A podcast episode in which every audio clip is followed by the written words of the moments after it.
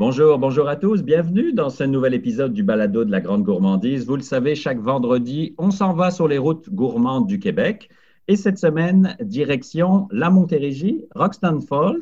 Bonjour Linda Lazur. Bonjour Marc, ça va bien? Ça va très bien. Je suis content de vous parler parce que vous avez un parcours pour le moins original. Je dis original dans le bon sens du terme, il n'y a rien de péjoratif là-dedans. Vous avez beaucoup bougé, vous avez fait beaucoup de choses dans votre vie.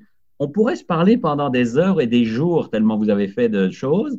Est-ce que vous pouvez me résumer comment une agente immobilière qui a vécu à Dubaï et en Afrique arrive à Roxton Fall à élever des oies? Comment ça marche? Ça, comment on a cette idée-là? L'idée vient de loin. Finalement, c'est quand j'étais toute jeune, j'ai toujours adoré les canards, les oies, tout ce qui était, je pense, des palmipèdes, là, j'adorais.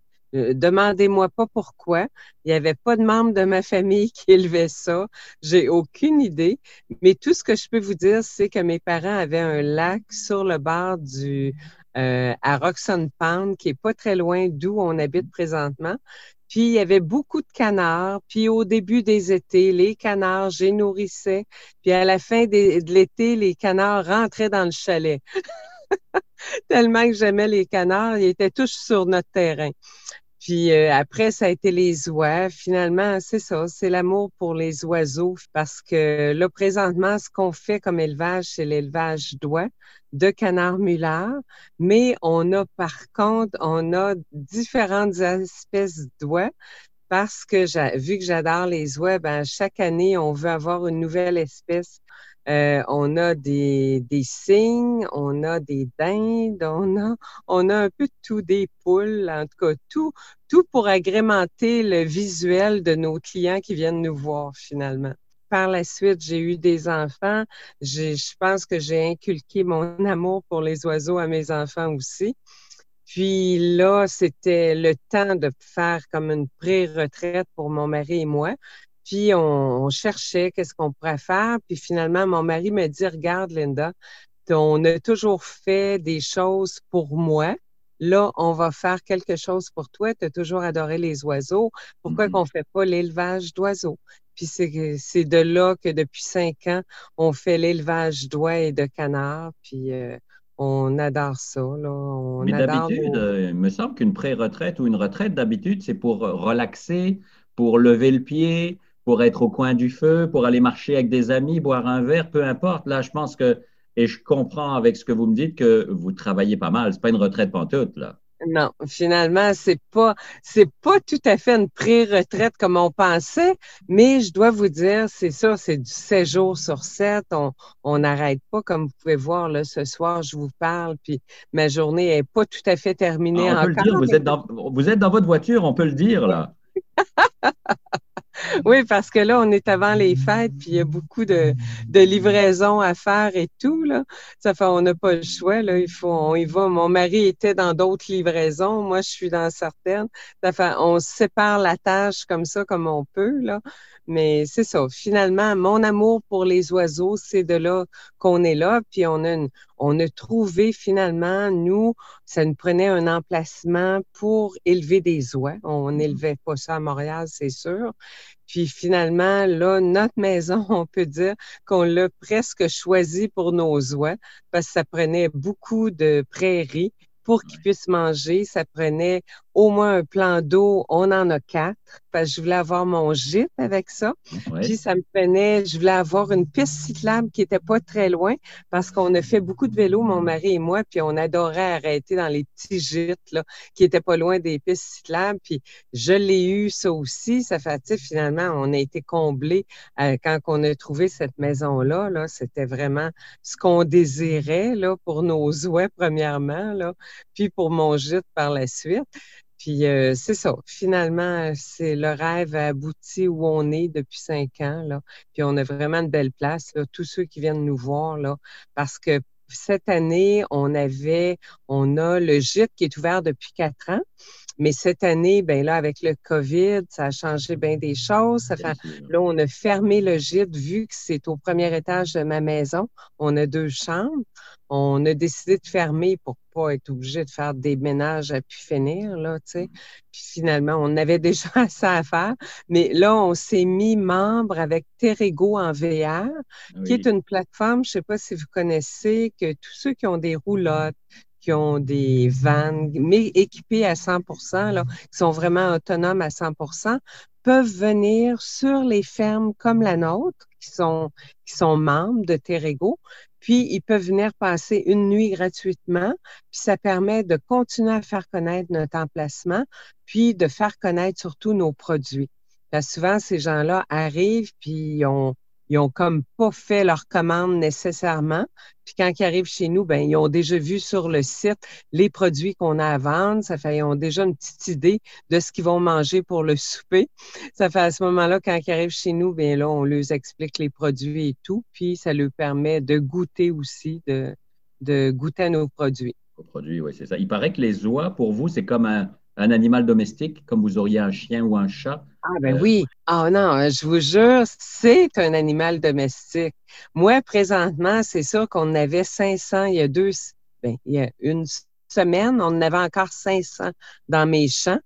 Euh, avant que les, la neige commence et tout. Mais c'est parce que là, cette année, on a eu un problème aussi d'abattoir. Là. On a eu un problème là, en tout cas, une grosse surprise nous est tombée dessus cette année là, avec les abattoirs.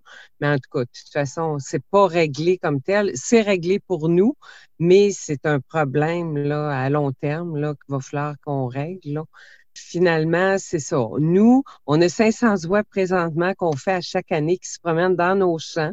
On a, on a déjà fait jusqu'à 1200 canards. Là, cette année, à cause du COVID, on en a fait un petit peu moins. Mais tous ces animaux-là se promènent dans mes champs là, le plus longtemps que je peux.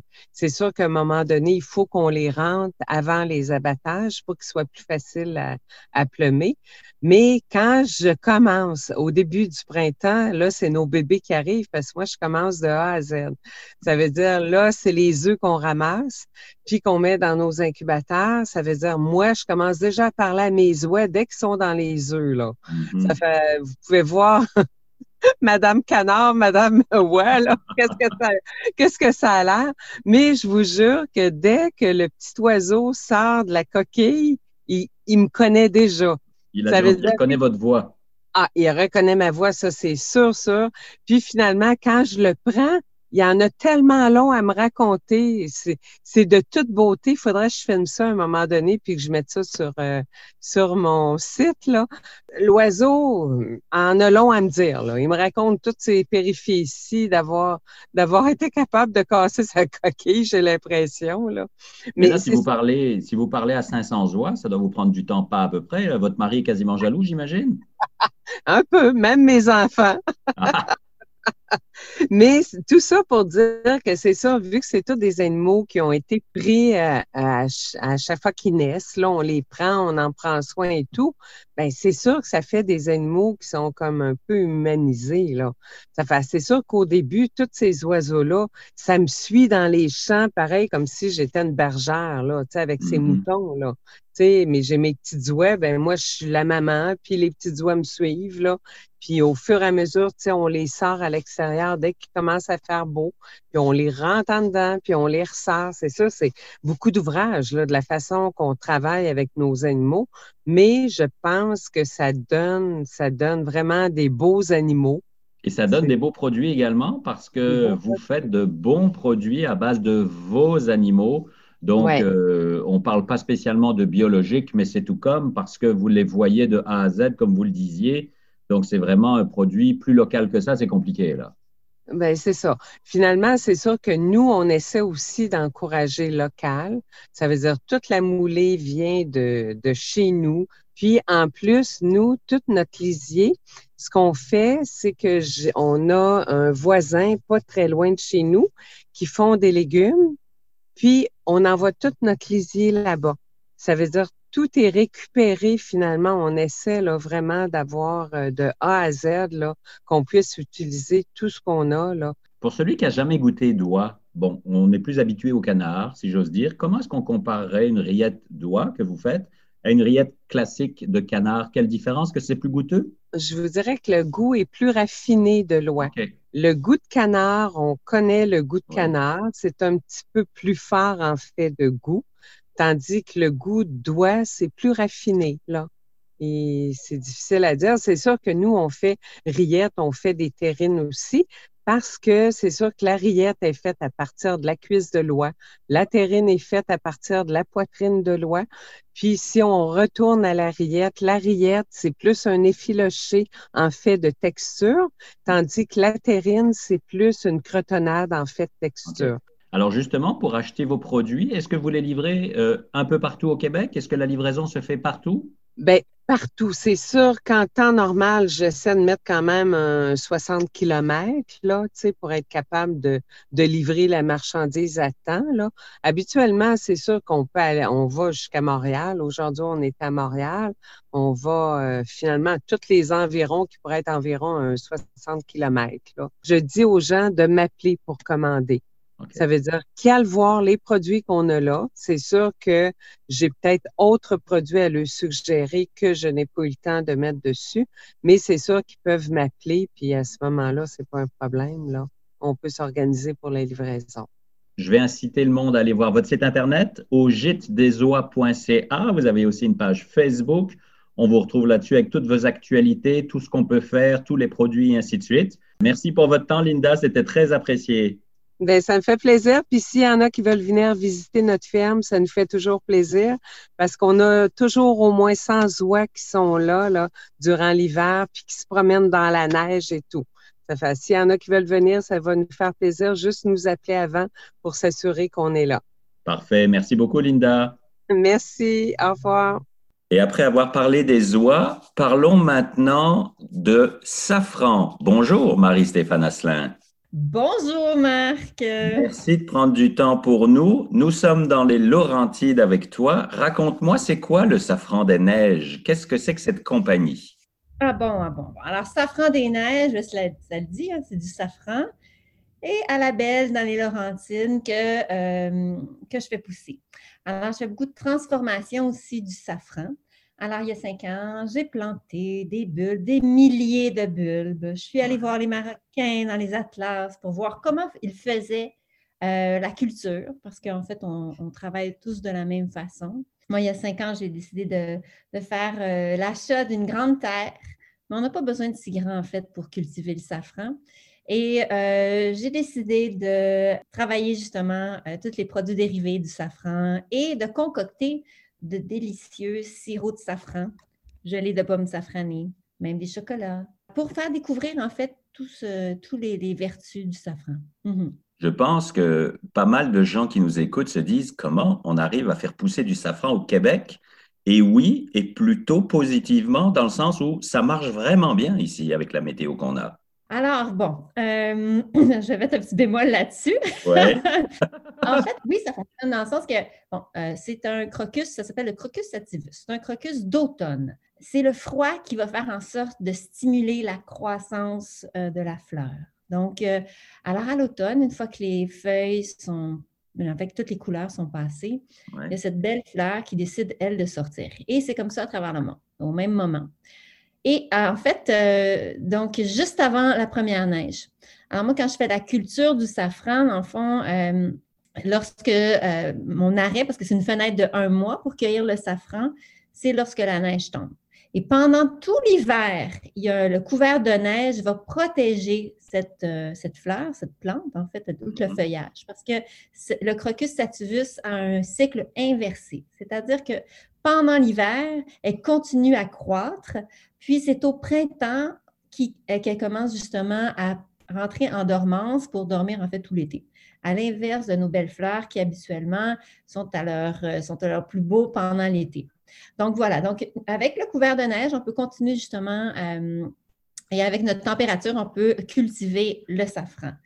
Bien entendu, en termes de qualité, là, on n'a rien à envier le safran du Québec au safran d'Iran, au safran, à d'autres safrans. Par contre, c'est en termes de quantité.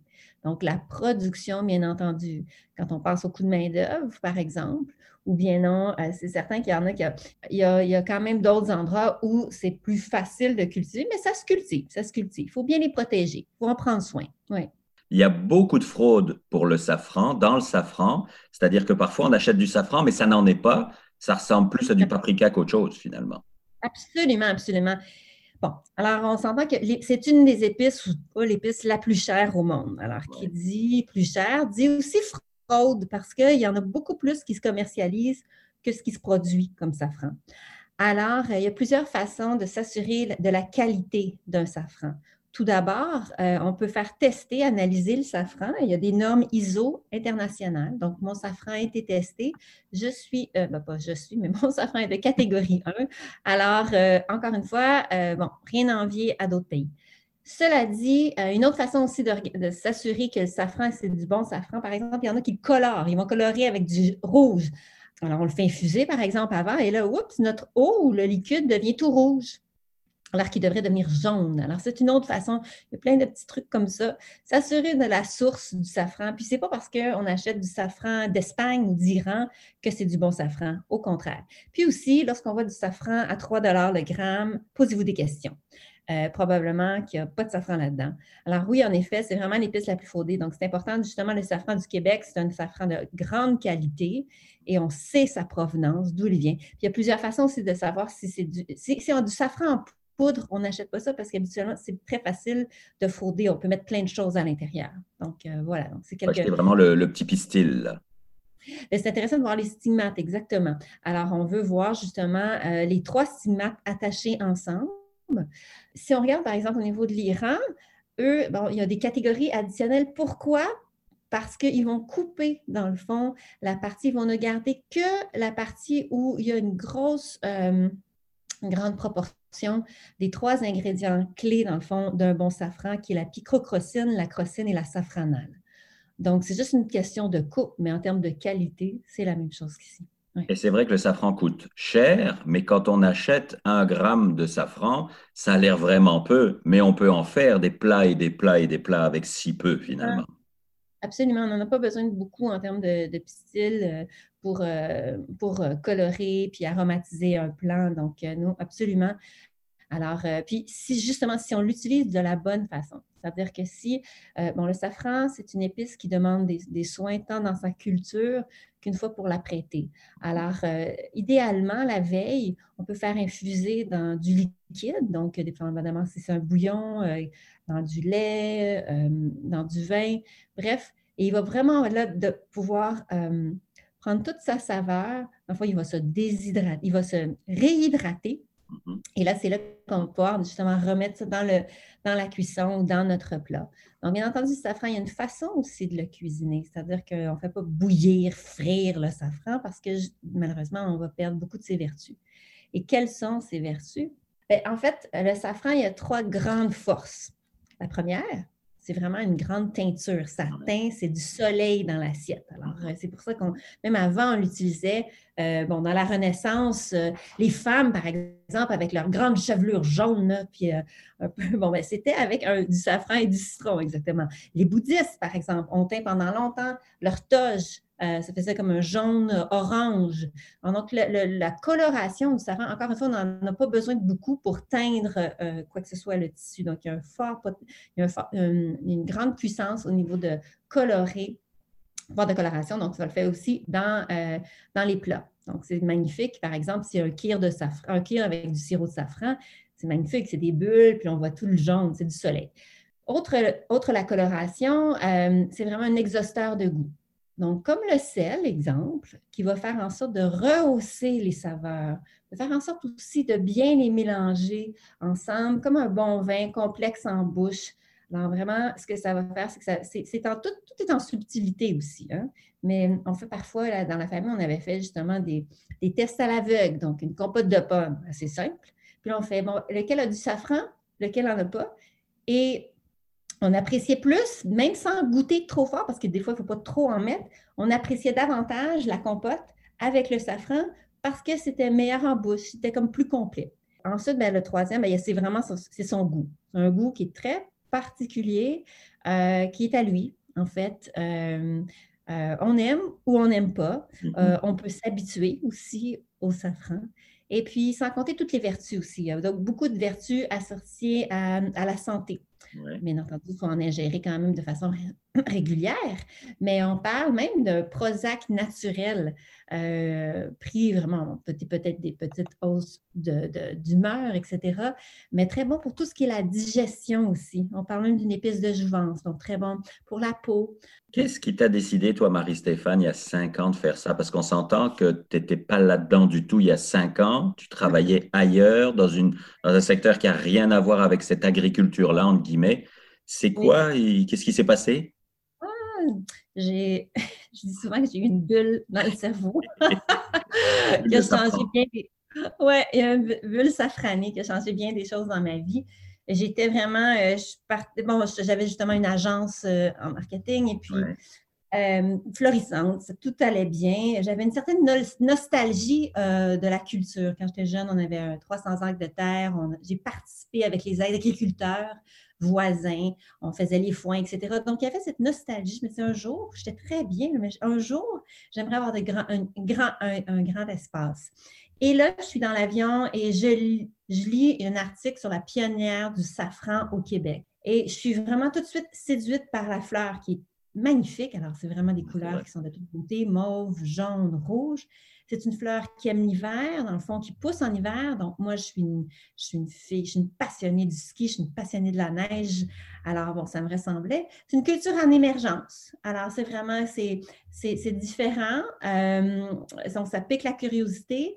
C'est aussi synonyme de voyage.